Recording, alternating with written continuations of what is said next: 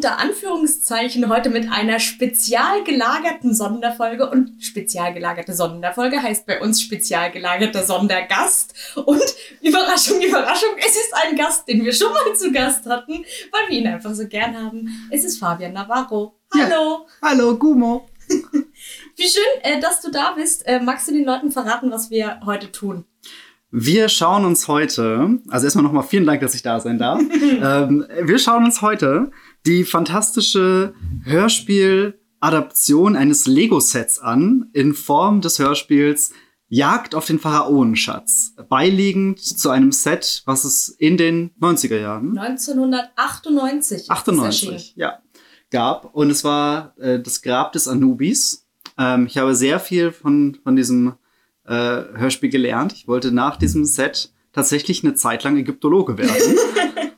Und äh, deswegen freue ich mich riesig, dass wir dieses Hörspiel besprechen. Es ist ein Abend, also es ist aus der Adventurer-Serie von Lego. Und es geht dabei, naja, um die Jagd auf den magischen Ramses-Rubin. Ja, das passt, glaube ich, ganz gut zusammen. Ich muss auch sagen, ich habe das damals gehört. Ich weiß nicht mehr, wo wir das her hatten wir haben das irgendwo auf einer Heimfahrt von einem Urlaub oder so in einem, also das war ein Supermarkt, den kannte ich sonst nicht, aber da lagen diese Boxen mhm. rum. Und dann haben wir festgestellt, boah, da ist eine Kassette drin, wie toll, wie toll, wir wollen die unbedingt haben. Und natürlich haben wir meine Eltern so lange bequatscht, bis sie uns das zweimal gekauft haben, eins für meine Schwester und eins für mich, damit wir beide die Kassette hatten, weil sonst ist es ab und zu Streit um die Kassetten losgebrochen. Und wenn man jemanden ganz doll bestrafen wollte, dann hat man gesagt, nee, du darfst jetzt meine Kassette nicht hören. Oh. Da, also das war, das war so das, das Gemeinste, was man einander antun konnte und deswegen brauchten wir die unbedingt beide. Daher äh, liebe Grüße an meine Eltern, danke euch. Ihr seid mitschuld, dass wir diese Folge heute machen. Ja, ich finde es auch also wirklich einer der besten Marketing- Gags. Und ich fand es halt echt schön, weil es halt wirklich äh, alles vereint hat, was ich zu der Zeit gemocht habe, nämlich irgendwie äh, Geschichten, Hörspiele und Lego. Ich hatte ur viel Lego und habe schon ganz viel drei Fragezeichen vor allen Dingen auch gehört. Und dann kam das. Und das war wirklich, äh, ja, die Erfüllung aller meiner Träume in einem kleinen Lego-Set. Und ich war sehr enttäuscht, dass sie das nur in der Adventurer-Reihe für das Set umgesetzt haben und nicht für die weiteren drei anderen. Ja, es gab Welten. so ein geiles Dschungel irgendwas Adventure Set und es, ich meine, es gibt auch noch ein zweites Hörspiel, aber das ist irgendwie sehr schwer aufzutreiben und es ist nicht so gut mm. anscheinend und ähm, auch mit anderen SprecherInnen ähm, also auch gerade den, den Professor Articus, der eigentlich toll ist, ähm, ja. dann zu ersetzen mit jemandem, anderem, ist so ja. pff, lame. Nee, aber Mr. Hates kommt, glaube ich, auch wieder vor. Genau, also die Figuren werden auch recycelt. Ich habe eben gerade noch mal nachgeschaut, sogar auf dem Plakat vom Lego Movie sieht man Joe Freeman, aka Johnny Thunder, aber der steht da oben auf einem Hochhaus. Wenn man genau hinschaut auf dem Plakat vom Lego Movie, kann man äh, ihn sogar sehen. Ah ja, na witzig. Ja, ich bin äh, damals auch dann ganz begeistert gewesen von allem, was so altes Ägypten zu tun hatte. Und ich habe irgendwie, wenn ich Bücher in der Bücherei gefunden habe, das äh, immer lesen wollen und diese ganzen, wie das mit den Hieroglyphen funktioniert ja. und so. Ähm, ich glaube aber, was mir noch einfällt, es gab sogar noch ein anderes Set, was, ähm, also es war nicht von Lego, sondern von Cosmos. Es gab von Cosmos diese ähm, Entdeckungs, ähm, Sets, also so Experimentierkästen und so mhm. weiter. Und da gab es auch eins, das spielte auch um die gleiche Thematik und hatte auch eine Hörspielkassette dabei. Mhm. Ich glaube, die haben das Konzept sich von Lego entweder abgeschaut oder Lego hat sich das da abgesehen. Mhm. Ähm, das, äh, ich habe das versucht zu recherchieren, das habe ich jetzt so schnell auf die Schnelle nicht gefunden. Aber das, ich weiß nicht, ob es von Cosmos war, aber so ähnlich gab es das auch und da musste man so eine Vase ausbuddeln. Äh, man hatte wirklich Sand ja, da drin ja. und man konnte dann so pinseln und musste quasi Archäologe, Archäologin spielen und dann quasi Sachen frei pinseln. Das war großartig. okay, also äh, genau. Die Jagd nach dem Pharaonenschatz von 1998 Dauer eine Stunde 13 Minuten circa. Ja. Und ähm, genau, diese Kassette war eine Beilage zu einem Lego-Set. Äh, es gibt all die anderen Orte, um die es auch in diesem Hörspiel gibt, gibt es auch als, als Lego-Set, aber beiliegend war die Kassette ja. nur bei dem einen. Nicht alle. Es gibt das Museum ganz vom Anfang nicht und natürlich halt äh, Johnny Thunders äh, Zuhause. Gibt es als so, Townhouse ja, natürlich ja, auch nicht. Ähm, und den Dampfer. Den Dampfer, mit dem sie hinfahren, gibt es auch nicht. Der Nildampfer. Ja, dann habe ich auch groß viele Fragen schon an dieser ja, Stelle ja. zu dieser Reise. Also ich glaube, wir können eigentlich relativ einfach reinstarten. Und ich muss, und das sage ich jetzt schon mal für die ganze Folge, damit ich es nicht alle paar Meter wieder sagen muss. Atmosphärisch ist das ganz, ganz toll mhm. gemacht. Also diese ganze, der Einsatz von Musik und Geräuschen, von der Stimmung, das ist wirklich, wirklich High-Level-Gaming, was sie da äh, machen. Es ist unfassbar, ja. In dem Bereich. Also, Chapeau. Ja. Ähm, ja. Deswegen habe ich das auch so gern gehört. Ich habe es wirklich, wirklich, wirklich oft gehört. Und jetzt, Ja. als ich es nochmal wieder gehört habe, ich habe sofort wieder so, äh, so ein, ja, so ein wahnsinn, warmes, wohliges Gefühl so von, von Kindheit und so auch gehabt. Ähm, und das ist auch etwas, also dass das halt einfach nur eine Beilage zu Lego war, finde ich einfach immer noch unglaublich. Ja. Aber es gibt natürlich jetzt aus der heutigen Perspektive, wenn man sich das heute ansieht, ähm, paar Sachen, die ähm, vielleicht gar nicht so gut sind oder sogar teilweise problematisch sind. Aber Genau. da sprechen wir noch drüber. Und gleichzeitig auch äh, Sachen, die plötzlich Fragen aufwerfen, die man sich als Kind nie gestellt hat. ja, absolut, absolut. Aber ich habe auch jedes Mal, also das war nämlich mein erster Impuls, nachdem ich es wieder gehört habe, die Kassette umzudrehen und wieder von vorne anzufangen. Ja. Und das war, wie man Kassetten gehört hat. Ja. Die gleiche den ganzen Tag rauf und runter. Mein Gott. Für Eltern wahrscheinlich auch echt nicht so geil, aber Kinder sind sehr einfach. Boah, ich weiß, es gibt eine Autofahrt. Wir sind früher mit dem Auto nach Spanien gefahren, ohne Klimaanlage. Und was ich wohl gemacht habe, das hat man mir nachher erzählt, wir hatten Räuber Hotzenplotz-Kassetten. Und mein, mein Vater und meine Mutter sind durchgedreht, weil wir eine, wir hatten nur eine Kassette dabei und die wollte ich immer und immer wieder hören. Das Mhm. heißt, wir haben auf der Fahrt bestimmt fünf bis sechs Mal die gleiche Geschichte von Räuber Hotzenplotz gehört, mit Liedern dabei. Ich glaube, meine Eltern sind, also dass sie mich immer noch mögen, ist eigentlich äh, ein Wunder. Liebe Grüße gehen auch raus an Fabians Eltern. Hallo, liebe Grüße. Okay, sehr gut. So, ähm, es beginnt mit einem äh, Erzähler, der uns mitnimmt und eine kleine Geschichte erzählt über den magischen Ramses-Rubin. Nämlich Ramses IV. hatte ein Rubin, ein, sein wertvollster Besitz, dem man magische Eigenschaften zugesprochen hat. Und als der äh, Pharao dann starb, wurde er natürlich auch mit diesem Rubin begraben. Dann, ähm, keine Ahnung, ein Jahrzehnt später, also relativ kurz darauf, Ja. kommen dann direkt ein paar Grabräuber bei ihm rein, plündern alles, öffnen den Sarg, holen sich den Diamanten da, äh, da raus, also den Rubin da raus. Und ähm, ja, dann Ja. sterben die meisten von denen direkt da in diesem Grab, weil der Fluch des Pharaos sie getroffen hat. Huhuhu. Aber einer kann so entkommen und dann ähm, versteckt er den Edel, dann versteckt er nämlich den Edelstein an einer, an einer Stelle Ja. und dann wird er von einer unheimlichen roten Schlange gebissen und stirbt. Eine Schlange, die man nie in dieser Region gesehen Ja, hat. genau. Das ist Also- noch, also wird immer noch mystifiziert. Genau. Und also, ja, das wäre so grundsätzlich, ja, okay, jetzt ist der Stein quasi für alle verschollen. Und jetzt beginnt für uns natürlich das Ganze baut darauf auf, dass es so eine Schnitzeljagd gibt, wie wir zu diesem Rubin kommen. Das bedeutet aber, dass dieser Räuber sich gedacht haben muss, ich verstecke den jetzt nicht irgendwo, ich baue hier eine große Tempelanlage und verstecke den hier an der Seite. Und dann mache ich ein Papyrus, das dahin führt. Und dann mache ich ein Papyrus, das zu dem zur Stelle führt, Ja. wo das andere Papyrus versteckt ist. Und dann mache ich noch ein Papyrus. Und dann gehe ich nochmal zurück zu Ramses, äh, zu, dessen Sarg und verstecke das allererste Papyrus in diesen Sarg. Und dann wird er von einer unheimlichen roten Schlange gebissen. Und Ich finde, dafür soll er auch von einer roten Schlange gebissen werden, dafür, dass er das macht. Also, ganz ehrlich, das ist auch, das ist etwas, genau, das ist mir auch erst beim Vorbereiten auf diese Folge aufgefallen, dass es halt logisch überhaupt keinen Sinn ergibt. Ganz kurz nochmal zu diesem Intro. Dieses Intro ist so episch. Also dieser, äh, wie heißt der Sprecher? Äh, Wolf Rass. Wolf Rass. Wer-. Frass. R-A-S-S. ist Österreicher, glaube ich, oder? Und der, der macht das auf eine so großartige Art und Weise und im Hintergrund wird dann so ganz leicht so unheimliche Musik gespielt und so weiter. Also das ist, äh, allein das Intro saugt einen auch voll in dieses Hörspiel sofort rein und es hat noch gar nichts, also das ist halt eben so ein, ja, Prolog gibt eben zu, zu dieser Geschichte ist sowieso, das macht das Ganze sehr, sehr, sehr, äh, ja, episch. Ja. Ah ja, österreichischer Schauspieler und Synchronsprecher. Oh, guck mal, der lebt noch. Ja, also es leben relativ viele von den Leuten sogar noch. Das Ähm, ist eine weirde Sache zum Sagen, aber Wenn- wenn, wenn man sich halt mit Hörspielen auseinandersetzt und gerade über Kassetten spricht, ist das nicht selbstverständlich. Vor allem, wenn man die in der Kindheit schon gehört hat.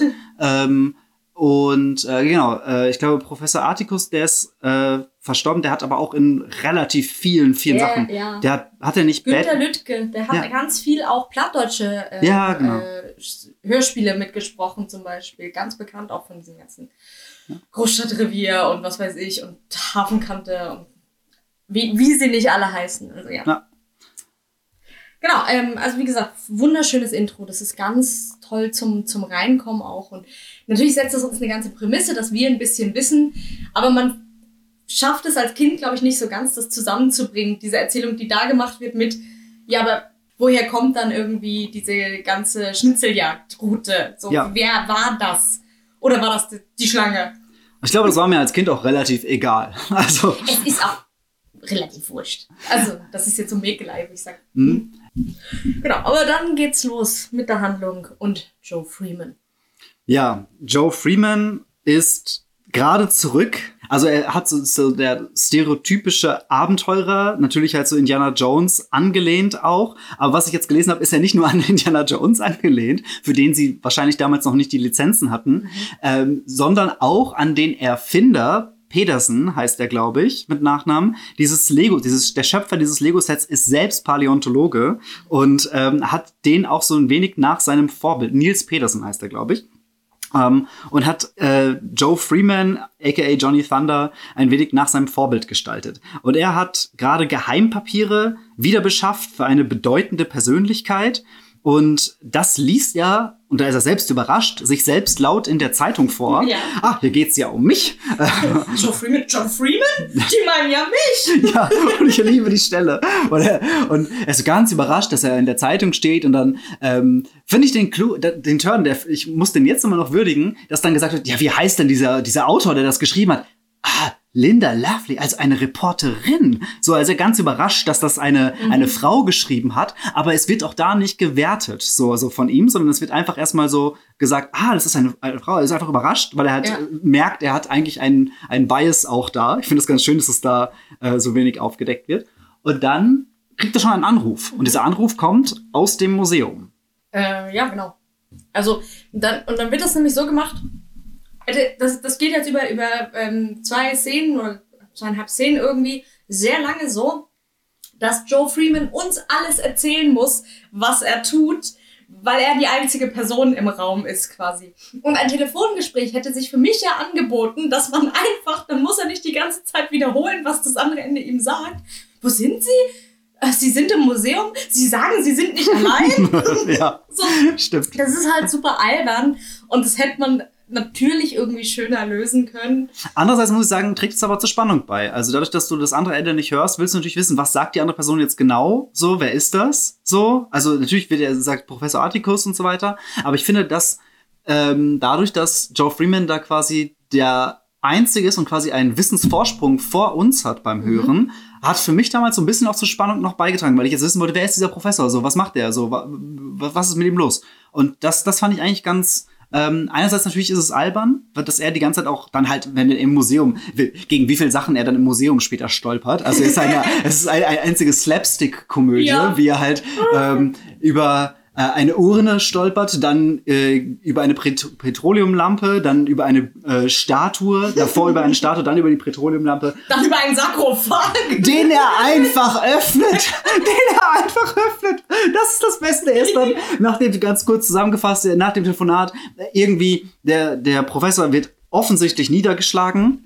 Ähm, oder ist auf jeden Fall, ist das Gespräch weg. Er schreit dann noch, Vermittlung, Vermittlung, wir sind unterbrochen worden. Und äh, macht sich dann auf ins Museum. Und im Museum geht's dann richtig wild her. Also, dass, dass, äh, Ja. dass da auch keine Alarmanlage zum Beispiel funktioniert, ist auch ein Rätsel für mich mittlerweile. Ja, das, das habe ich mir dann auch gefragt. Und deswegen war, war ich sehr lange auf dem Trip, okay, wann genau soll denn das jetzt spielen? Und dann habe ich angefangen, äh, Clues zu sammeln. Äh, einer war dieser eben diese Vermittlungsfrage, wo ich dann ähm, einen mir bekannten Fernmeldetechniker nämlich gefragt habe und gedacht habe, hey Papa, sag doch mal. In Filmen, wenn die so immer auf diese Gabel hauen und dann brüllen sie, also mehrfach so tak, tak, tak, tak, tak und dann brüllen sie Vermittlung in ihren Hörer. Was glauben was sie Leute, was dann passiert? Also was ist dann passiert? Und dann hat er mir gesagt, nee, nee, also das, das ist ja mehr aus Show-Effekt, dass die Leute das so oft machen, weil ähm, Telefone ja früher keine Wählscheibe hatten, sondern du hast sie einfach nur abgenommen und dann warst du sofort, nämlich beim Fräulein vom Amt. Fun Fact dazu, ähm, das war der offizielle Name, weil sie nämlich, ähm, ich glaube, so 1880er irgendwann festgestellt haben, dass wenn diese Vermittlungsstimme, die, die das entgegennimmt und auch mit den Leuten redet, wenn das Männer machen, ist das so viel schlechter zu verstehen, weil Männer sehr viel tiefere Stimmen haben. Deswegen haben das sehr kurz darauf ausschließlich nur noch Frauen gemacht, diesen Ah. Job. Und deswegen heißt es das Fräulein vom Amt, weil es wirklich ausschließlich Fräulein Ah, das vom Amt waren. Genau, das habe ich dann noch kurz nachgeguckt. Und die haben dann natürlich mit ihren kleinen Steckern da, was man so kennt aus Filmen, Ja. so Da wurde dann das Gerät, also dass Joe Freeman offensichtlich ein eigenes Gerät zu Hause hat, ist schon Mhm. advanced an der Stelle. Und das äh, hat, hat dann versucht, wahrscheinlich mit dem Museum zu verbinden, kann aber nicht verbinden, weil wahrscheinlich hat er nicht aufgelegt, der Professor Atticus. Mm. Ähm, deswegen, das, das könnte das Problem an der Stelle gewesen sein. Aber das äh, war für mich so, ja, okay. Das gab's so bis in die 60er noch, aber irgendwann wurde halt das Telefonnetz zu groß, ähm, dass du das immer mit Umstecken und, und so einer Vermittlungsstelle machen konntest, sodass dann einfach das, äh, ja, so Wählscheiben oder Tastentelefon ähm, dazugekommen ist, wo dann eigene Nummern vergeben wurden und quasi dieser Vermittlungsprozess zum Kunden wieder ausgelagert wurde. Ja, voll. Sehr praktisch. Ja, ja, und Joe Freeman sagt, ja, ich nehme jetzt meinen Autoschlüssel und ich fahre dann los. Autoschlüssel gibt seit 1910. Autoschlüssel, der gleichzeitig Zündschlüssel ist, erst seit 1920. Okay. Ah, dann muss es, also es muss auf jeden Fall im frühen 20. Jahrhundert spielen. Also in der ersten Hälfte des 20. Jahrhunderts. Ja, ich da sind wir uns sicher. Also irgendwo, Ja. wie gesagt, Vermittlung bis in die 60er und Mhm. Autoschlüssel. Also ich Ja. bin nicht sicher, ob die das mit dem Zü- Zündschlüssel so genau bedacht haben an der Stelle. Ja. Aber ich, ich nagel euch jetzt drauf fest, weil das ist alles, was ich habe. Ja. Auf jeden Fall geht er ins Museum. Die Tür ist offen. Ja. Wie gesagt, super Security-Einrichtung. Weil er uns ja später, äh, also er kommt ja auch rein und sagt gleich, hier, da liegen überall Gold und Edelsteine Ja. und Diamanten auch rum. Und ich bin so, wieso ist denn die fucking Tür offen? Naja gut, man könnte sagen, Sly Boots hat es, also der, wir treffen ja gleich noch auf einen, äh, auf einen der AntagonistInnen, äh, Ant- Antagonisten, Antagonisten. ähm, die, ähm, ja, äh, die da vielleicht ja auch, die auch im Museum sind, vielleicht auch die Alarmanlage, falls es schon eine gegeben hat, ausgeschaltet habe. Ich vermute, es gab zu der Ja. Zeit noch keine, aber die zumindest auch dafür verantwortlich sind, dass die Tür des Museums offen steht. Ja, ehrlich gesagt, ähm, Professor Atticus, wenn ich das richtig gehört habe, an der späteren Stelle sagt äh, Joe Freeman in deinem Museum. Das heißt, möglicherweise ist Professor Atticus selber mindestens angestellt in diesem Museum. Mhm. Ähm, deswegen ist es nicht abwegig, dass er nachts im Museum da unterwegs ist. Das habe ich mich nämlich auch früher immer gefragt. Wieso geht er dann nachts alleine ins Museum und dann halt so mit so einer Petroleumlampe? Warum macht denn der nicht Licht? Mm. Oder spricht das mit, also Ja. der ist ja Mhm. Professor, warum geht er nicht tagsüber hin und sagt, ich würde da gern was überprüfen? Ja?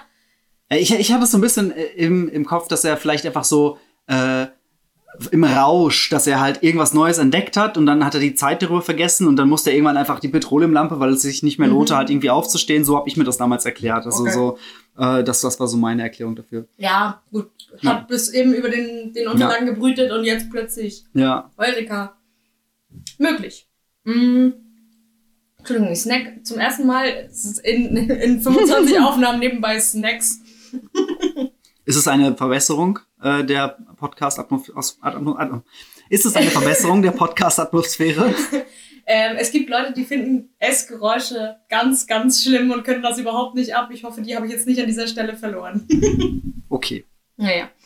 Äh, ja, genau. Und äh, Joe Freeman tapert halt durch dieses sehr dunkle Museum, weil die Gasbeleuchtung ist aus. Gasbeleuchtung übrigens äh, ähm, bis 1960 danach auch nicht mehr. Also irgendwo zwischen 1920 und 1960 sind wir damit wahrscheinlich unterwegs. Es ist wirklich, dass er ein einziges. Also, ich, verstehe ihn da gut. Ich erzähle auch oft das, was ich tue. Wobei ich es nicht erzähle, ich singe es. Ich, ich mache meistens spontane kleine Lieder über Dinge, die ich tue. Ähm, das ist mir lange Zeit nicht aufgefallen.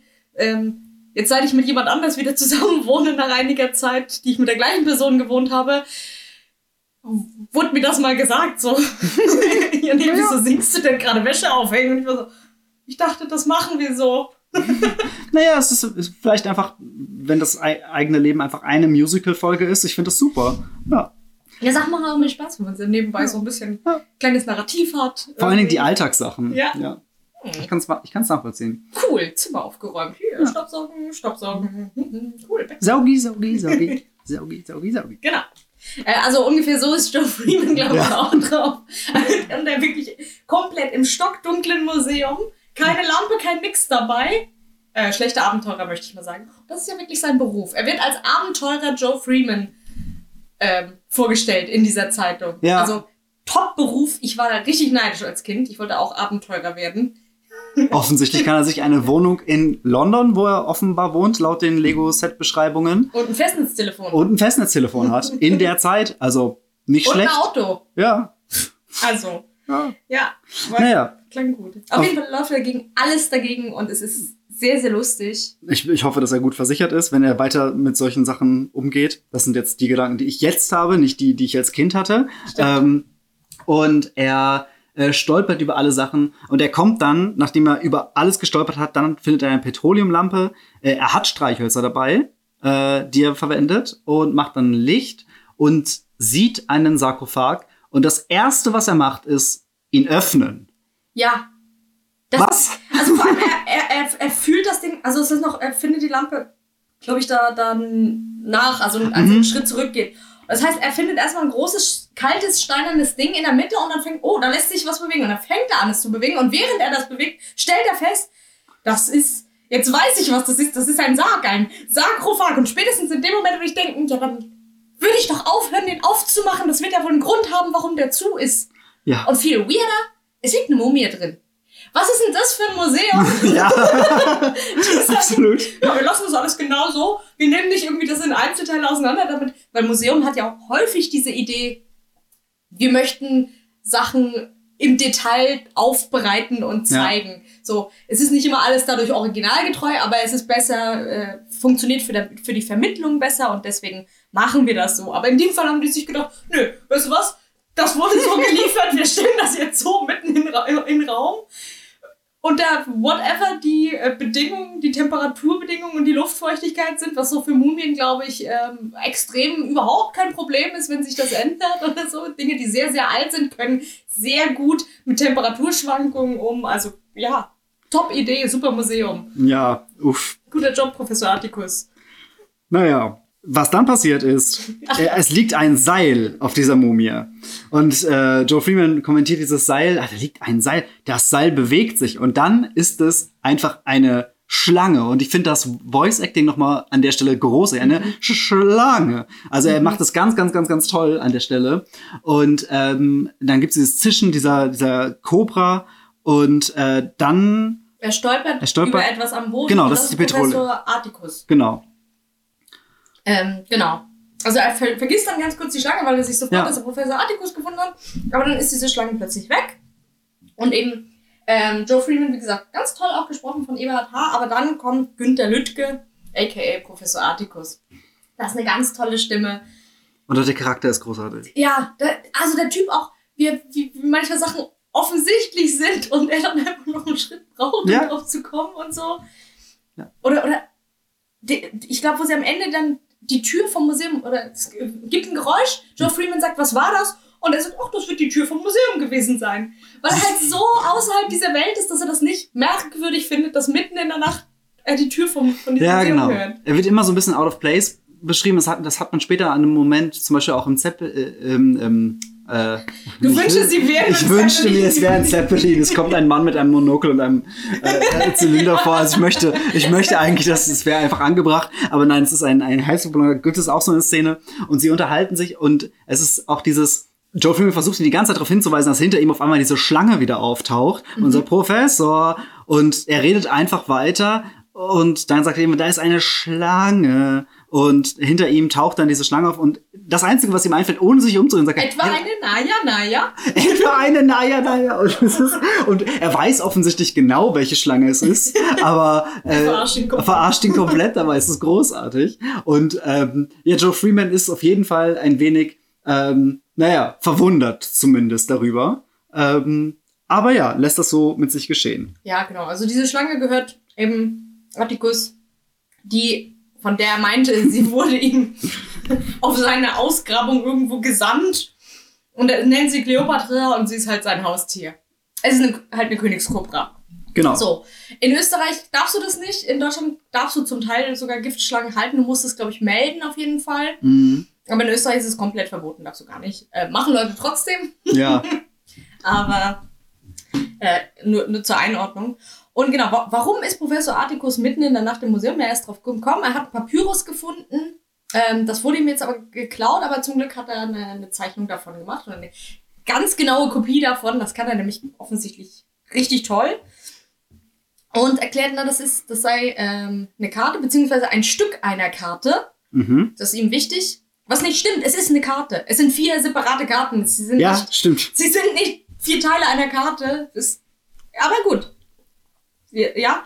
Und er erklärt jetzt, ja, das ist eine, eine Karte, die führt dann ähm, auf lange Sicht zu diesem magischen Ramses-Rubin. Und ähm, dann können wir den nämlich, und jetzt wird es das Ziel ist, wir fahren nach Ägypten, wir finden diesen Rubin, wir klauen ihn und bringen ihn in ein, naja, ich vermute mal, britisches Museum. Genau. Und ich mag, dass da dann, also offenbar hat sich dann innerhalb der 2000 Jahre der Begriff von Grabräuber zu Wissenschaft äh, gewandelt. so, das finde ich halt, also der Unterschied zwischen Leuten, die dann in dieses Grab einsteigen und das klauen und dann an einem Gift sterben und dann Leute, die dann im Namen der europäischen Wissenschaft äh, diese Sachen dann einfach mitnehmen und dann für, bei sich ausstellen. Ja. Ähm, da ist irgendwie ein Unterschied zu machen. Aber das ist auch etwas, was man auch da nicht hinterfragt hat, glaube ich. Das, das fällt ja Leuten bis heute schwer. Also da sind ja. ja. auch, da sind ja Sachen bis heute auch nie zurückgegeben worden. Hallo Humboldt-Forum. ähm, ja, zum Beispiel. Oder, weiß nicht, Kronjuwelen. Mhm. Also ehrlich gesagt, ist die Kronjuwelen, das ist ja nur eine Sammlung an zusammengeklauten Scheiß aus den ehemaligen Kolonien. Ja, oder aus dem Commonwealth, wie wir ihn nennen. so, ja. Also das ist schon. Und also wie, wie, wie selbstverständlich darauf beharrt wird, dass man das behalten darf, weil wir haben es ja gefunden und du bist so, naja, wenn es gelassen hättest, die Leute hätten das auch selber gefunden. Ja, also. Ihr habt schon einfach geklaut.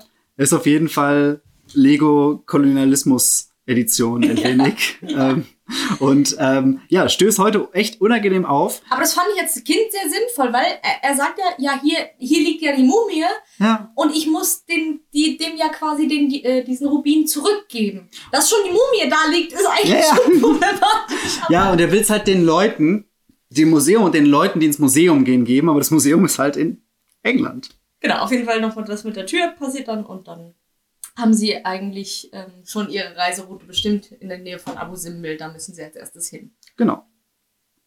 Und diese Reise dahin. Ähm, Wir hören noch ein Telefongespräch.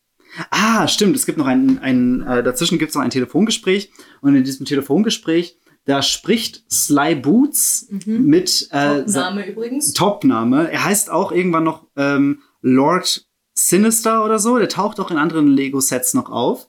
Ähm, und lustig ist, dass er hier der Assistent ist Später wird er als, also in anderen Sets wird er auch als das Mastermind hinter diesen Verbrechen gehandelt, was im Hörbuch jetzt nicht so rauskommt. Ähm, ja, das äh, ist ein bisschen. Ist auch ein bisschen, das ist auch eine problematische Geschichte, finde ich. Er, er stottert halt mhm. und spricht mit seinem Auftraggeber, dass er jetzt äh, den Professor niedergeschlagen hat, dass er das, ähm, dass er die Karte hat. Das Papydings. Dass, dass, das, das, er kann äh, die komplizierten Begriffe nicht und stottert. Mhm. Also so, das ist auch irgendwie so, ja, man kann Figuren auch vielleicht anders darstellen und ohne sich über. Ich finde es völlig okay, wenn eine Figur mal stottert. Es ist halt die dümmste Figur des ganzen und, Spiels. Ja, und fieseste. Also so, es, also. Ja, so ein brachialer Typ einfach. Genau, der, also der blind jemandem folgt und äh, aber ehemaliger Preisboxer ist. Preisboxer ist so ein gutes Wort. Ja, Preisboxer ist ein richtig gutes Wort. Er war Preisboxer, deswegen kann er natürlich den Professor, der natürlich sonst vor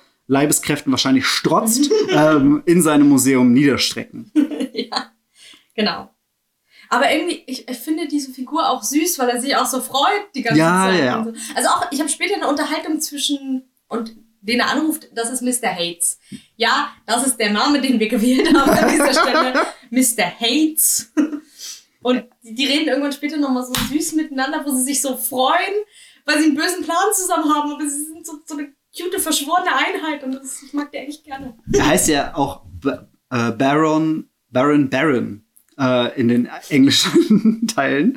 Und äh, er betont aber an einer Stelle, als sie sich dann treffen später, dass es nicht sein Freund ist, sondern sein Assistent. Und ich habe dann kurz geglaubt, das Herz von Sly Boots brechen zu hören im Hintergrund. Oh.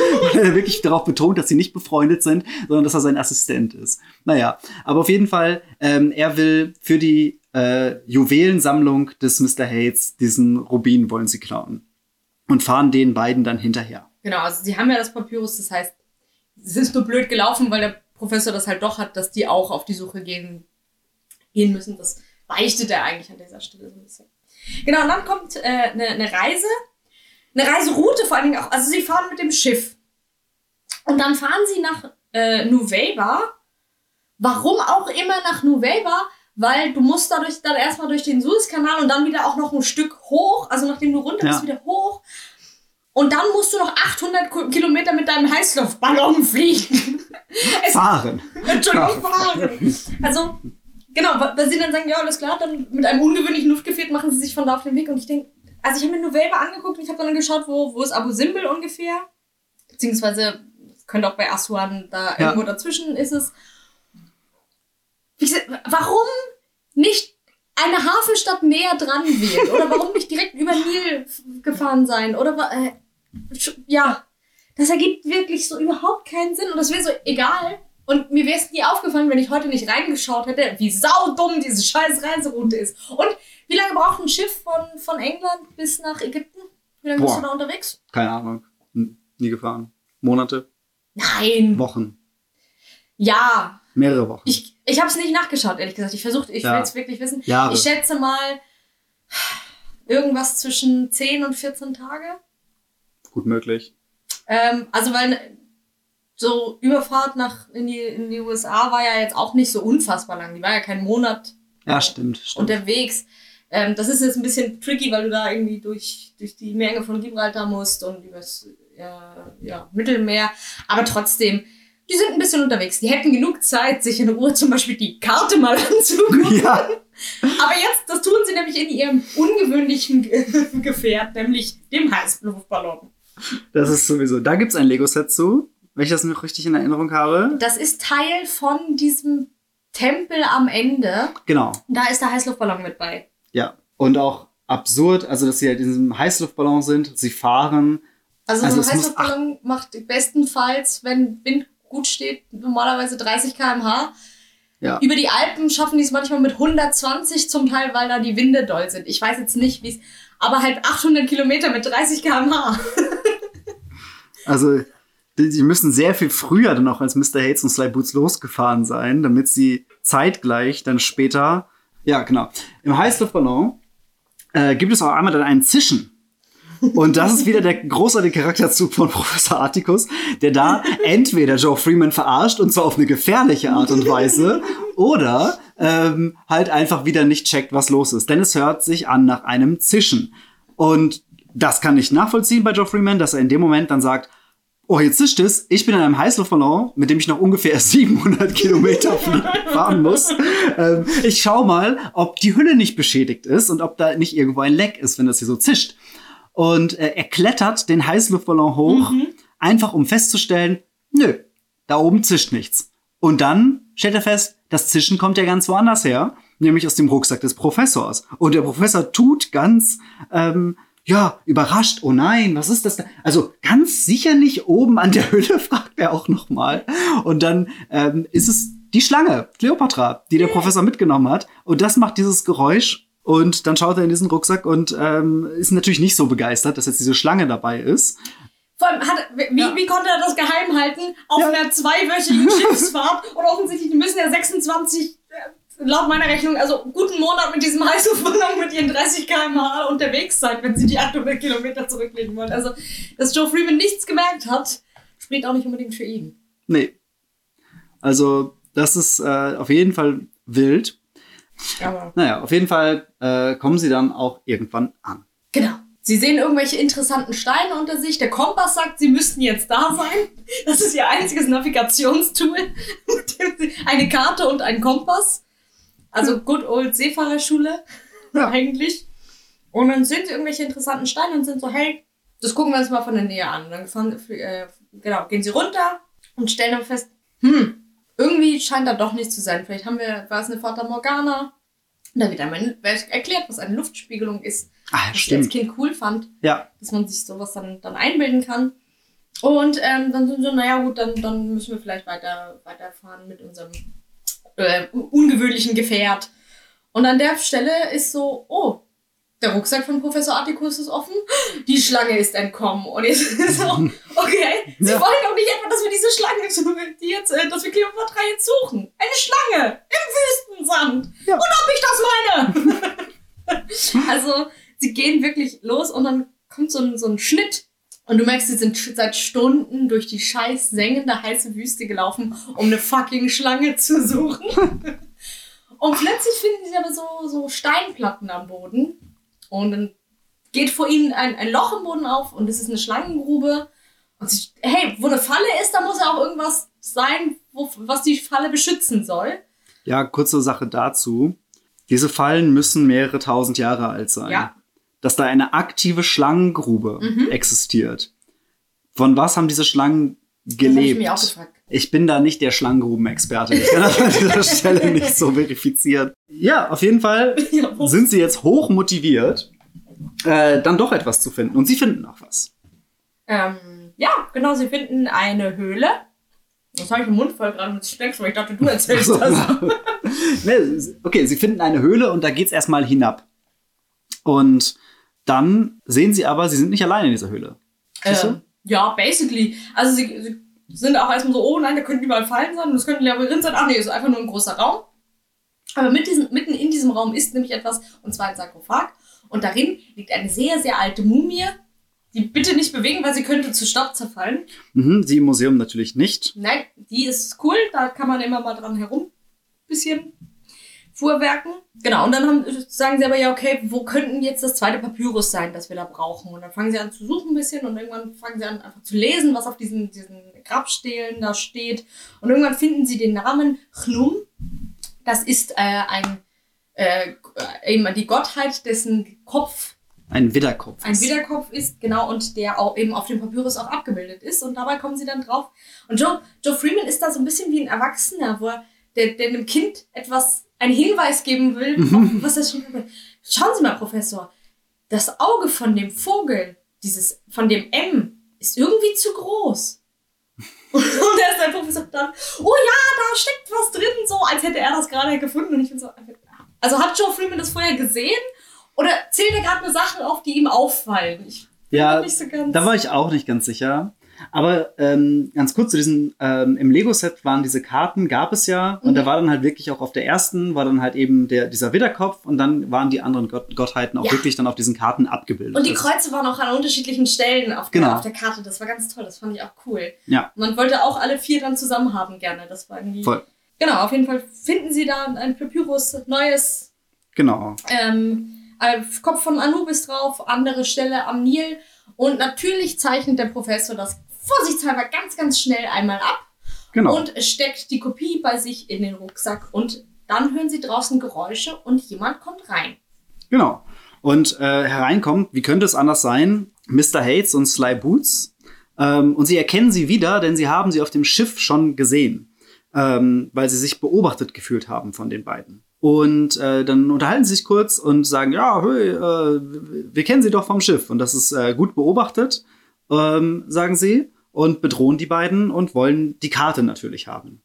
Professor Articus weiß nämlich auch dann, wer Mr. Hates ist. Er kennt ihn wieder und er weiß, dass er so ein fieser Sammler ist, der von nichts zurückschreckt und Edelsteine so ein verbrecherischer Sammler. Das ist so Das ein Ding. erkennt er an dem Haken, Ah ja, den der- er der Mann hat. einen Haken der. Mann hat äh, äh, statt einer Hand einen Haken. Ich weiß sogar, wo sie die, die ihre Hand verloren haben in Indien, als sie dem Genau, Mandatsche seinen ja. kostbarsten Edelstein geklaut haben. Genau. So. Ähm, und das ist so die Origin Story von Mr. Hates. der Mann mit dem Haken. Ja. Und äh, dann wieder äh, bedrohen sie die beiden und sagen so, jetzt her mit der Karte. Und bevor sie jetzt hier irgendwie noch, also nehmen sich die Karte, nehmen auch die Karte an sich und bevor sie äh, jetzt hier noch mit einer weiteren Kopie um die Ecke kommen, äh, durchsuchen wir sie mal richtig und dann durchsuchen sie nämlich den Rucksack des Professors. Und in dem Moment, hurra, hat auch eine weitere Suche ihr Ende, denn Cleopatra ist wieder da und zischt äh, die beiden an, worauf Mr. Hates äh, diesen Rucksack wieder fallen lässt und sagt, oh, das ist, ist eine Schlange drin, die muss aus der Schlangengrube gekommen sein. Sie haben so einen süßen Bonding-Momente, alle, Ja. wo er sagt, boah, das hat mich aber erschreckt. Und die anderen beiden sind so, ja. Ja. Das, ja, Stimmt. kann ich mir auch nicht erklären. Na, zum Glück habe ich es gleich fallen lassen. Ja. Generell gut äh, finde ich in dem ganzen Hörspiel, wie die Figuren spielen, dass sie etwas spielen. Also das, das kommt sehr, sehr häufig vor, dass sie, das kommt ja vor allen Dingen am Ende nochmal, äh, dass Ja. sie sich, dass sie sich die ganze Zeit so, so Was? Eine Schlange im Rucksack? Na, das kann ich mir jetzt auch nicht erklären. So, also dieses gespielte Überraschtsein, das, das kommt sehr, sehr häufig vor. Und ähm, ja, dann, Dann äh, kommt der Badass-Abgang, den ich, muss ich sagen, finde ich sehr gut. Ich bin ja auch immer so, gute Bösewichte sind richtig gut, weil Ja. sie böse, böse sind. Und er, er geht dann und ist so, So, ja, wir werden ihnen bestimmt nicht nachtrauen. Ja, aber vielleicht meinem, meinem Flugzeug, mit dem ich jetzt davonfliege. Wir haben nämlich die Hülle ihres Heißluftballons zerschnitten. Hoffentlich haben sie noch genügend Wasser, damit sie nicht verdursten. Ja. Oder sie können ja auch zu Fuß gehen. ja. Dann, ey, das ist so geil. Ja. Ich hatte auch wirklich Angst um die als Kind. Also, Stimmt, das dass sie da völlig allein in der Wüste, ohne Wasser, ohne Dingens und niemand weiß, dass sie da sind. So, die haben keine Chance eigentlich. Die beiden stecken jetzt offensichtlich in der Klemme in diesem Grab und in dem Moment hören sie ein weiteres Auto, was Joe Freeman. Ja, genau. Joe Freeman kommentiert das sehr äh, galant. Ich finde, was sie sehr gut können, ist peppige Sprüche. Ja. Äh, das, das, sind sie, das sind sie beide richtig gut, vor allen Dingen Joe Freeman. Und ähm, es kommt äh, eine Frau und sie nähert sich und das erste, was ihnen einfällt, ist einen Prank zu spielen. und ich stelle mir immer vor, wie Joe Freeman diese Mumie so an einem Bein dann hochhebt, wie so eine Handpuppe und so tut, uh, ich bin der Geistermumie. Und äh, die Frau, die runterkommt, ist äh, Linda Lovely, ähm, die sich dann später zu erkennen gibt und erschreckt sich natürlich. äh, weil, und, und ich finde auch dieses Erschrecken wird so stimmenverzerrt gemacht, wo ich mich damals auch gefragt habe, wie kriegt Joe Freeman das hin? Ja. Wie kann der, wie kann der so, so, so auf einmal wie eine, äh, wirklich wie eine Mumie sprechen? Das ist vielleicht wie MacGyver oder so. Oder ruft das so in diesen Sarg hinein, sodass das dann Ja. halt. Ja, aber es klingt ganz, ganz, ganz, ganz gruselig. Und Linda Lovely erschreckt sich ähm, und sagt dann aber, dabei glaube ich gar nicht an Geister. So, also sie sie, sie erschreckt sich, sie rennt los und rennt volle Möhre gegen eine Säule und wird ausgenockt. ja. Was so ein witziger Move eigentlich ist. Und das ist, spätestens jetzt ist der Moment, wo man sich immer noch vorstellen muss, das sind alles Lego-Figuren. also ich finde, das Hörspiel ist so immersiv, dass man regelmäßig vergisst, dass es keine Figuren sind, sondern Lego-Figuren, Ja. die miteinander handeln. Ähm, und das finde ich besonders toll daran. Ähm, oder die Lego-Figuren sind Repräsentationen von äh, echten Menschen, denen das passiert ist in der Fantasie. Aber ich finde, in meiner Fantasie vermischt sich das immer so ein bisschen. manchmal haben sie diese Hände, die kein, keine Finger haben, und manchmal haben sie Finger. Weil sonst wird an einigen Stellen wird's nämlich schwierig sonst. Das stimmt, Joe Freeman sieht in meinem Kopf aus immer, immer wie ein Mensch, aber Professor Articus sieht immer aus wie die Lego-Figur. die stehen aber völlig selbstverständlich nebeneinander. Das funktioniert größenmäßig nicht ganz, aber ist okay. Finde ich toll. Ja. Und ähm, ja, dann äh, entschuldigen sie sich bei Linda Lovely, weil sie merken, oh, das ist, weil der, der Professor kommentiert das auch mit, oh, da sind sie jetzt aber ein bisschen zu weit gegangen. Und ähm, genau, Linda Lovely wacht auf und sagt, ah, dabei glaube ich gar nicht an Gespenster. Und dann tauschen sie sich aus und stellen fest, okay, Linda Lovely ist tatsächlich die ähm, lästige Reporterin, wie Joe Freeman sagt. Und ähm, Reporterin, ja, lässt dich nein. Genau, Reporterin, ja, lässt sich nein. Das ist auch richtig, Ah. ihr, also sie ist richtig, sie ist, toll. sie ist richtig Girlboss unterwegs. Ja. Also so, das, da- was, was sie macht, ist äh, ganz, ganz fantastisch. Sie ist der Bob Andrews dieser Folge. Ja, und sie ist einfach den hinterher, weil sie äh, Bock auf eine Story hatte. Und sie haben sie aber auch schon am Schiff gesehen, nämlich. Und äh, Gott sei Dank hat sie, hat sie ein Auto dabei und kann die beiden mitnehmen. Das heißt, sie müssen nicht in der Wüste verdursten. Ja. Also vor allem, sie vertrauen ja auch sofort, vor allem Pro- Professor Articus ist so, ja, sie können sie uns nicht mitnehmen und dies und das. Ähm, wäre das kein Hörspiel für Kinder, dann wäre das ein ganz perfider Plan und sie würde die am Ende nochmal äh, wieder austricksen und was Oh. weiß ich und so. Aber, also es wäre auch eine fantastische Story gewesen, aber für ein Kinderhörspiel ist es natürlich, sie ist eine hübsche junge Frau. Of course, sie ist auf ihrer Seite. Ja, Ja, klar, stimmt. na klar. Übrigens, ähm, weil ich gesagt habe, sie ist der Bob Andrews der Folge. Joe Freeman ist auch der Peter der Folge und Professor Articus ist auch der Justus der Folge. Stimmt, absolut. Das ist die Peter und Bob Love Story, die wir wollten. Toll, ja. Okay. Ähm, sie fahren weiter. Und zwar Nach Luxor und von da mit einem Flugzeug mit dem guten Freund Billy Ja, äh, ins Tal der Könige. der kommt auch in späteren Sets nochmal vor. Der kommt vor allen Dingen im Dschungelset nochmal vor. Ah ja, das Äh, der, der spielt da eine größere Rolle. Der ist ja wirklich der, der befreundete Pilot dieses äh, AbenteurerInnen Kollektivs. Kollektivs. Keine Ahnung, GmbH, Verein ja, oder GGMBH, keine Ahnung, weil, äh, naja, weil Kunstraub ja auch allgemein nützlich ist. Äh, naja, auf jeden Fall äh, fahren sie dann dahin und wollen ähm, dieses Grab äh, da finden, wo äh, der nächste Hinweis versteckt ist. Ja, und vor allem, was sie an dieser Stelle suchen, ist das Grab des Anubis. Anubis ist ein Gott. Ja. Anubis hat kein Grab. Es gibt einen sogenannten Anubis-Schrein, der ist auch dem ist auch dieses eben das Lego-Set und dann diese ganze Dingens nachempfunden. Das wurde aber meiner Meinung nach im Grab von Tutanchamun gefunden. KV 62. Diese ganzen Gräber im Tal der Könige sind durchnummeriert. Äh, Kings Ja. Valley und dann. Da, da, da. so wie ich recherchiert habe, und mit recherchiert meine ich die Verpackung dieses Lego-Sets gesehen habe, ähm, steht es mitten in der Wüste. Äh, steht mitten in der Wüste frei. Und äh, es ist im Grunde eigentlich nur ein, ein kleines Podest, wo dann halt die, die Anubis-Figur oben drauf sitzt und man kann es ein bisschen bewegen. Genau, So, nee, das aber das ist auf jeden Fall in einem ir- irgendwo drin. Also wie gesagt, das, sie sagen, das ist eine größere Grabanlage und behaupten, das sei das Grab des Anubis, aber es ist, glaube ich, das Grab von Tutanchamun, aber ein eigener Raum mit dem Anubis-Schrein drin. Und ähm, sie kommen rein und stellen fest, offensichtlich, jemand anderes ist schon da, nämlich ähm, Mr. Hates und Sly Boots, die auch schnell drauf kommen, sie wissen jetzt nicht, sie trauen sich auch nicht, das zu öffnen. Sehr klug von ihnen nämlich, Mhm. weil es könnten Fallen lauern oder was weiß ich. Und ähm, die, die Konklusion ist, weißt du was, wir holen uns einfach so einen Fremdenführer hier Mhm. und dann zwingen wir den einfach das Grab zu öffnen, was ich auch wieder großartig böser Plan und sehr pragmatisch finde. Mhm. So. Aber das ist natürlich okay in dem Moment freie Bahn, weil die beiden rechnen auch nicht damit, dass der Professor und Joe Freeman irgendwo herkommen könnten.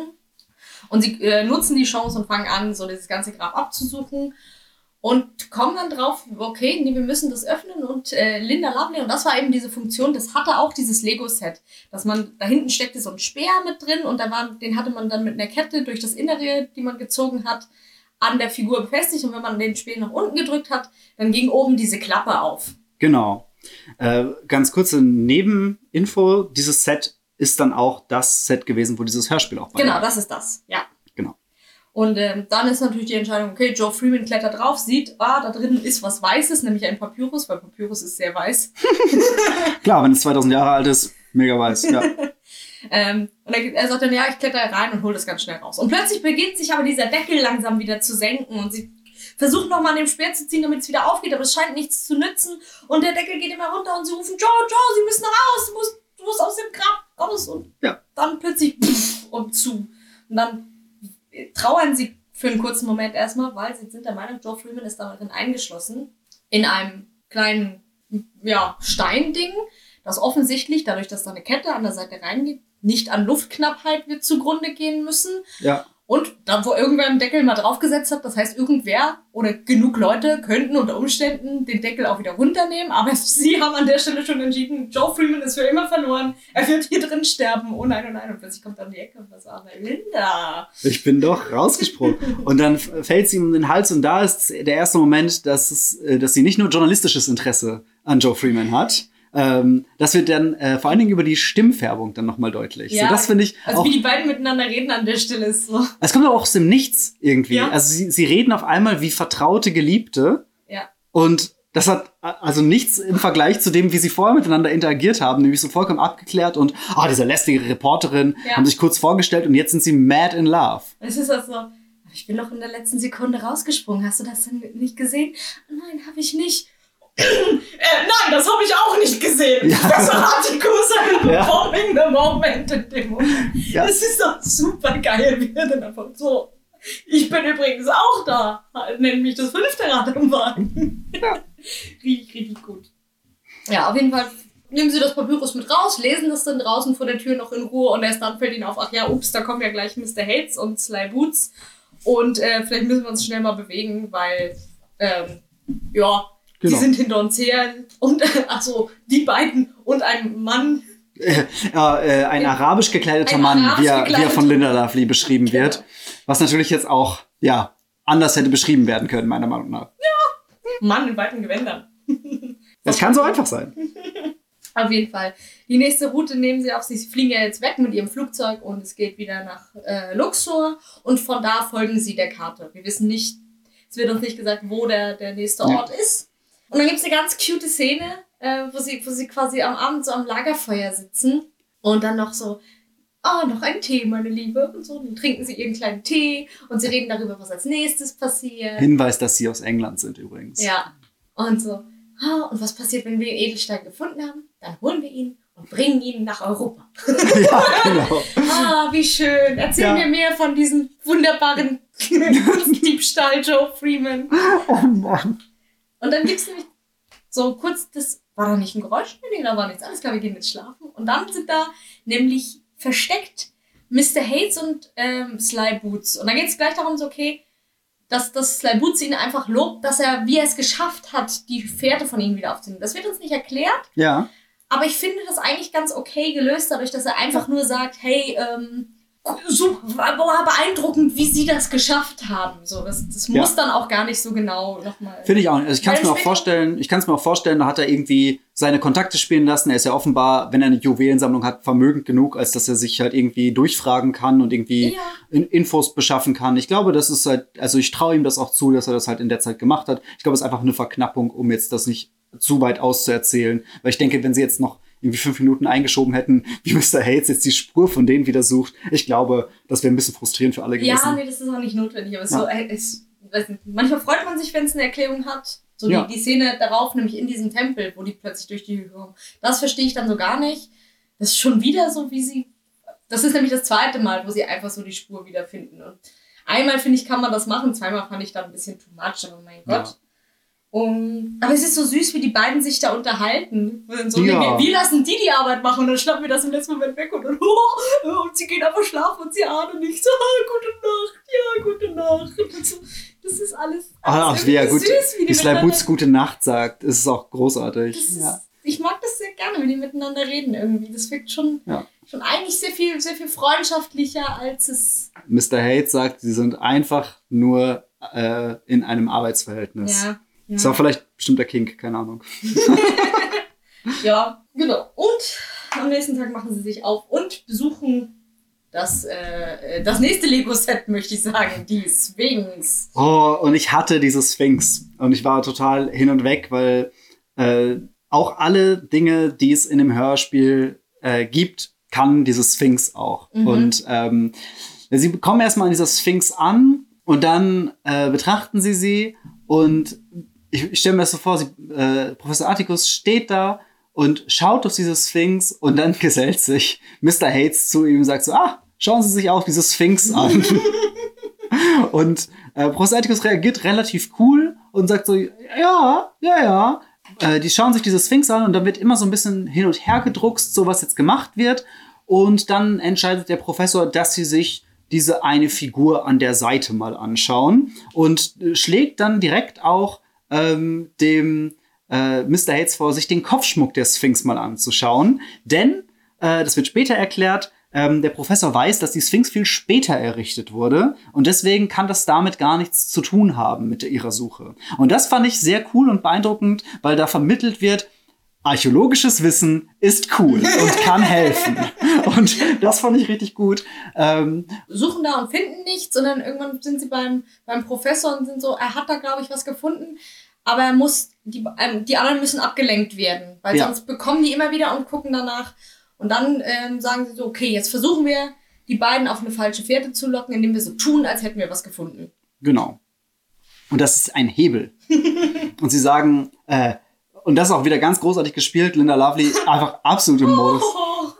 Wir haben es entdeckt. Und ähm, sagen sie, dass sie diesen, sagt, dass sie diesen Hebel entdeckt hat und spielt dann auch vor Joe Freeman. Ah, wir haben das, wir müssen sofort dem Professor erzählen. Und dann kommt Mr. Hates und sagt, na, was haben wir denn hier? Und ähm, Oh, ähm. äh, wir, wir haben gerade über die, die Rückseite der Sphinx gesprochen und äh, dann Mr. Hates durchschaut sie natürlich ähm, äh, glaubt er zumindest und sagt, nein, nein, nein, sie haben auf diesen Stein geschaut. Sie meinen den Hebel. Oh. Sei still, Linda. sie sind super eingespielt. Sie sind super eingespielt an der Stelle. Und ähm, dann äh, kommt Boots natürlich sofort her, äh, der Preisboxer, und versucht mit seinen Kräften diesen Hebel zu betätigen. Und äh, in der Zeit gehen die beiden weg und gehen Richtung äh, eines Obelisken mit Professor Atticus. Genau. Ähm und das passiert jetzt parallel, nämlich dass dieser Obelisk ein bisschen schief steht. Den konnte man wirklich einfach so, so umklappen. einfach nur so ein Ding, man konnte ihn quasi komplett hinlegen und dann wieder aufstellen. Genau so stelle ich mir den vor. Und auf der anderen Seite passiert nämlich das, dass ähm, Mr. Hates neben dem Boots steht und sagt, äh, ich gehe jetzt vielleicht mal woanders hin, an eine andere Stelle, nämlich vor die Sphinx, da erscheint es mir sicherer. Sicherer? Äh, ich meine, von da kann ich alles genau beobachten. Und während sie die anderen das Papyrus finden, passiert folgendes, äh, sie, sie, er zieht den Hebel, er zieht den Hebel und dann sagt er, ja, und wenn ich mal drücke, ja, dann mach doch! Und dann drückt er und plötzlich schießt vorne aus dieser Sphinx alles mögliche an Geröll und Stein aus. Und ich denke, das ist ja eine fantastische Falle, wo du an einer völlig anderen Stelle stehen musst, um davon betroffen zu sein. Diese Konstruktion ergibt vorne und hinten keinen Sinn, außer dass sie Spaß macht, wenn man ein Lego-Set hat und dann diesen Hebel äh, benutzt. Ja, das war super. Man konnte ihn so nach hinten drücken und dann ist wirklich vorne was Ja, rausgeflogen. es war also auch wirklich halt war eine Feder sogar noch mit drin, glaube ich, die so nach oben geschnallt ist. Wirklich? Ja, ich meine schon. Meine Und- Schwester das auch. Ich dachte, das war nur durch die Hebelbewegung, dass man den schnell genug drücken muss und dann flog das so. Oder war das beim. Ah, ich glaube, nee, es gab so ein Western-Set noch, wo, wo so eine Gefängnistür Hm. gesprengt werden konnte. Ich bin mir nicht sicher, aber ich glaube, es kann auch so ein, so ein Federmechanismus dabei. Also ich, vielleicht täusche ich mich auch. Auf jeden Fall äh, fliegt dann Geröll auf Mr. Hates Und eine Mumie. und eine Mumie. Und das macht Mr. Hates komplett fertig. Er, er wimmert und jammert und ähm, dafür, dass er sonst so ein harter Brocken ist und einen Haken anstelle einer Hand hat, ist er relativ unbeholfen, dass da so ein bisschen äh, alte Knochen auf ihm herumliegen.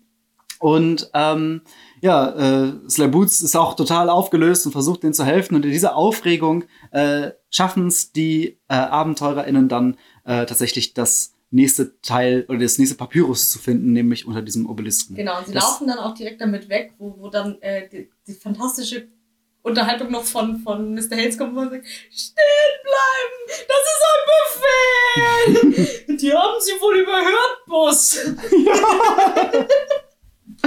Stimmt. Also dieses, äh, sie rennen weg. All diese Sätze sind richtig, richtig lustig. Aber da habe ich mich als Kind auch gefreut, dass es dem Fiesen endlich mal richtig schlecht geht. Und das hört man nämlich auch. Ja. richtig am Weinen ist da. Die anderen können natürlich dann entkommen und äh, fliegen als nächstes weiter in die Nähe von Kairo, nämlich nach Memphis, die äh, ehemalige Krönungsstadt der Phara- Pharaonen. Äh, Memphis in Ägypten, nicht in Tennessee. Und äh, genau. Dann fahren sie da irgendwie hin mit ihrem Wüstenmobil oder whatever. Ich weiß nicht, mit was sie gerade unterwegs sind. Sie sind immer mit sehr coolen Es gibt tausend Gefährte. Mhm. Ja. Die jagt nach dem Pharaonenschatz die Gefährte. Ja, genau. Ah, Das ist richtig viel. Übrigens gibt es, ähm, das wollte ich eben noch erzählen, bei diesem Anubis-Grab. Ähm, es gibt einen alternativen Bauvorschlag für dieses Grab. Und dieser alternative Bauvorschlag ist ähm, einfach so ein paar Wüstensandplatten Mhm. aneinander gesteckt, diese Palme, die dabei ist, Mhm. und ein Skelett, was mit dieser Kette von diesem Grab an die Palme, glaube ich, gekettet ist. Oh nee. Und diese, dieses Skelett hat einen Zylinder auf, den Sly Boots hat. Das heißt, der alternative Bauvorschlag ist, dass Sly Boots an Der dieses. Tod des Sly Boots. Genau, also das, also das, das fand ich auch interessante Wahl für so ein alternatives Set. Es gibt ja immer so Alternativbauanleitungen für Ja, das Lego-Sets, genau. Das, Und das ist damit bei. so, ne? Genau, genau. Ja, das, das wollte ich noch erwähnen, weil ich das hilarious Das ist fand. schon toll. Ja, genau. Und vor allem Bauvorschlag. Ja, Nichts davon wird gebaut. Ja. Maximum die Palme. ja. Und der Hut auf das Skelett. Naja, auf jeden Fall äh, fahren sie dann zur schon letzten Station. Genau, sie fahren einfach, dann gehen sie schlafen und dann wachen sie auf und plötzlich steht da vor ihnen eine riesige Tempelanlage. Ja, da haben sie das Ganze, glaube ich, ein bisschen verkürzt, um äh, ein bisschen Tempo noch reinzubringen. Äh, die Tempelanlage ist riesig und sie gehen drauf zu und Linda will durch das Tor gehen und in dem Moment wird sie aber zurückgehalten, denn äh, es fallen Steine von oben herab. Ja, und dann stellen sie fest, okay, super viele Fallen, wir müssen aufpassen, also wird das eine oder andere dann ausgelöst und, und auch mehr oder weniger spektakuläre Fallen, auf die sie da Ich stoßen. liebe Professor Atticus an der Stelle, weil er nochmal die Qualität der Steinschlagfallen der alten Ägypter lobt und auch mal sagt, ah, das haben die ganz toll. Also da, da waren die alten Ägypter wirklich Meister drin. Und Linda kommentiert das nur mit, ähm, ich kann ihre Begeisterung gerade nicht so teilen, weil sie ja gerade von diesen Steinen fast erschlagen worden wäre. Fand ich auch einen guten Moment. Ja. Und auf jeden Fall gehen sie da rein und eben durch alle Fallen durch, kommen dann in so einen, so einen großen Raum und da sehen sie plötzlich, da ist so eine, an der Wand irgendwo eine Stelle und da ist sehr fancy drapiert. Wie gesagt, dieser Räuber hat sich sehr viel Mühe gegeben damals als Wegversteller. Genau, angekommen in dieser ro- großen Halle wollen sie dann natürlich äh, sofort so, okay, wo ist jetzt dieser scheiß Edelstein? Und Linda ist so, ja, okay, zum Beispiel da, wo dieses Skelett ist irgendwie und rennt da drauf zu, wo Joe noch sagt, ey, nicht so schnell, aber sie hat so viel Schwung anscheinend drauf, dass sie da diesen, diesen Fallenmechanismus, ja, was heißt Fallenmechanismus? So ein Drehmechanismus, ist wie eine kleine, sehr kleine steinerne Drehtür, mit der sie sich dann einmal dreht und dann ist sie verschwunden, aber auf der anderen Seite kommt eben, uh, magisch, magisch, dieser Ramses Rubin zum Vorschein. Genau. Und der Professor ist ganz aufgeregt und Joe ist nur so, ja, aber wo ist Linda? Ja. Also, das interessiert ihn gerade mehr. Und dann stellen sie fest, okay, er drückt auch nochmal gegen die Platte und dreht sich dann auch wieder, so dass Linda wieder da ist, aber der Stein und Joe wieder verschwunden sind. Und wie könnte es anders sein? In diesem Augenblick kommen die Widersacher.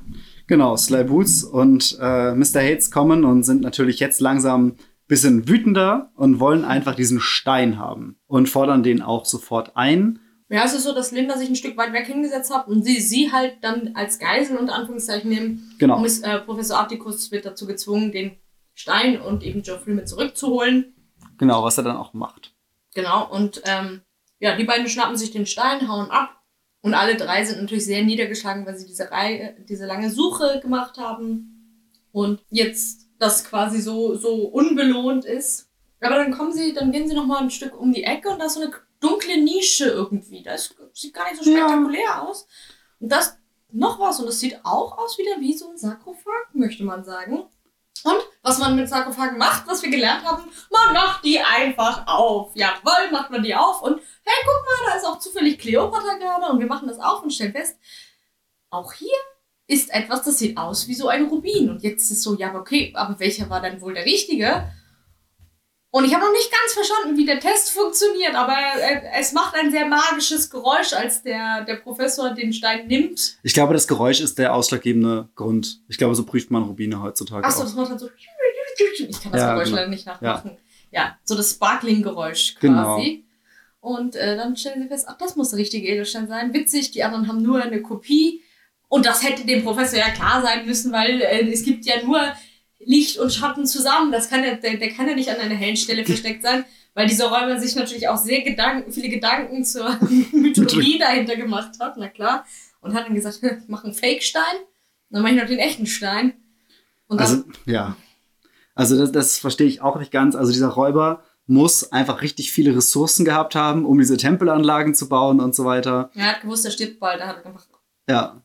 keinen anderen Grund mehr gehabt, irgendwas zu also das, das ist auf jeden Fall spektakulär. Auf jeden Fall haben sie jetzt den Rubin, alles ist gut und dann machen sie, ja, beklauen sie Ägypten um ein weiteres Heiligtum oder zumindest äh, Kunst, Kunstwerk. Ja, oder vor allem gegen einen Wertgegenstand. Rubine, ja. habe ich so gelernt, sind auch relativ wertvoll. Ja, genau. Ähm, aber also auch wenn den vielleicht jetzt niemand naja, wenn sie mit ihrem Heißluftballon zurückfahren, so dann kontrolliert sie der Zoll wahrscheinlich nicht. Ah, clever. Ja. Naja, ich meine, wenn wir 1920 sind, das gehört halt zu Großbritannien, das tut mir leid. Ja, stimmt. es ist ja. halt einfach halt sogenannte ah. Commonwealth. Oh. oh je. Naja, auf jeden Fall, die Reise geht zurück, alle sind happy und ähm, dann gibt's die Abschlussszene.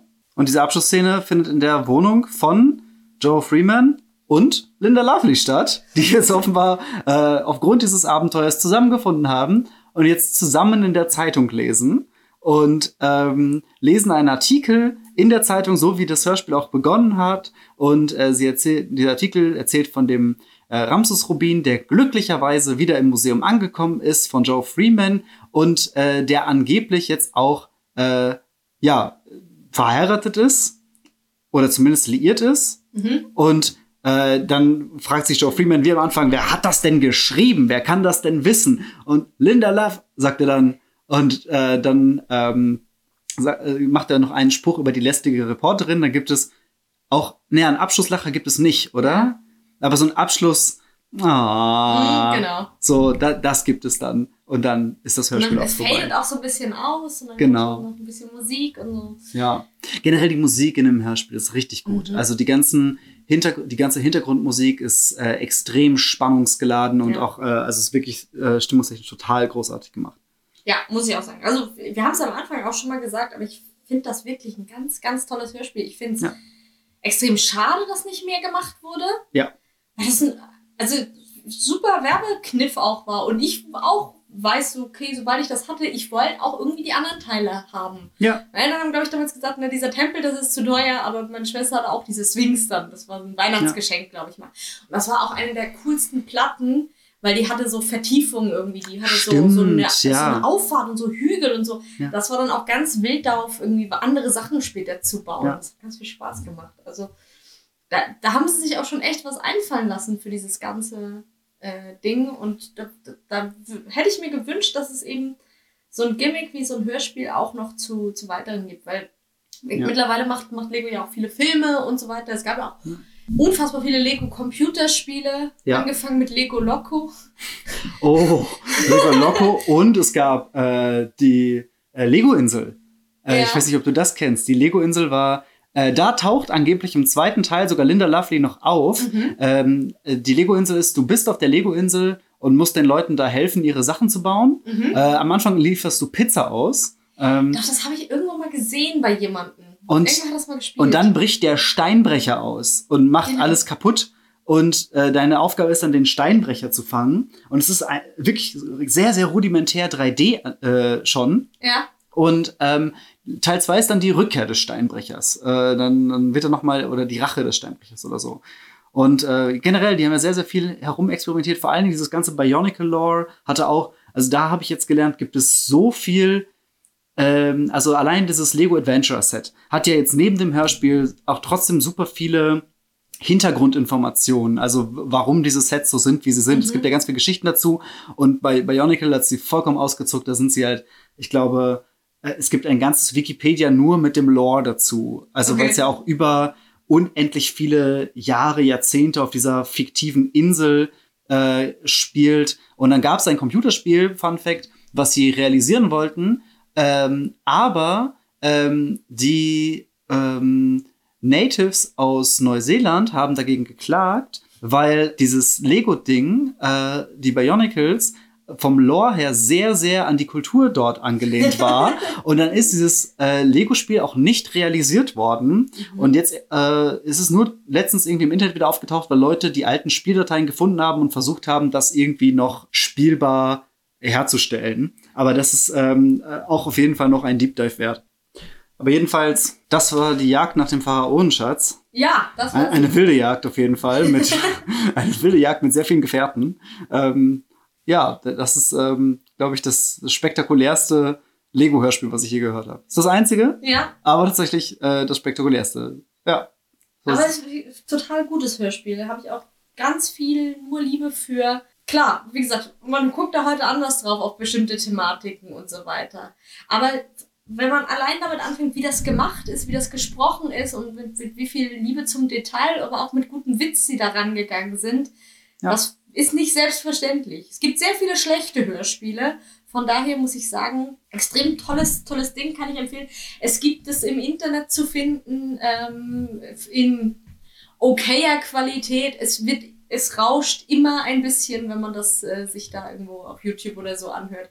Ich habe sicher irgendwo die Kassette noch, aber ich habe ja auch gar keinen Kassettenrekorder. Ich könnte es nicht mehr abspielen. Also Also ich habe aber auch gesehen, die Kassette kann man sich sogar online noch bestellen. Also die gibt es teilweise noch Okay. äh, im Internet irgendwo. Also da haben Leute wahrscheinlich einfach die Kassette noch bei sich herumstehen und wollen die irgendwie noch loswerden. Falls ihr Interesse an diesem Hörspiel habt, das gibt es sicher eh noch irgendwo. Ja. Ja, weil, äh, also hoffe, äh, dass euch das Spaß gemacht hat, dass wir mal wieder äh, etwas anderes besprechen als nur drei Fragezeichen. Trotzdem bleiben wir natürlich beim Hörspiel. Und ansonsten, äh, ja, ich hoffe, ihr, euch hat unser kleiner Sommerlückenfüller gefallen. Und äh, Vielen Dank auf jeden Fall für die Einladung. ja, vielen, vielen Dank, dass du da warst. ich, ich hätte mir keine bessere Person denken können, mit der ich ein Lego-Hörspiel hätte besprechen können. Das, das ist richtig schön. Das ist oddly specific, ja. Ja. du bist meine Lieblingsperson, um Hör- Lego-Hörspiele zu besprechen. Aber so als Valentinstagskarte oder so. So, dann stellt euch vor, wir winken jetzt, aber wir haben statt normalen Händen diese Lego-Hände. Auf Wiedersehen. Und das war der Abschlusslacher. Tschüss.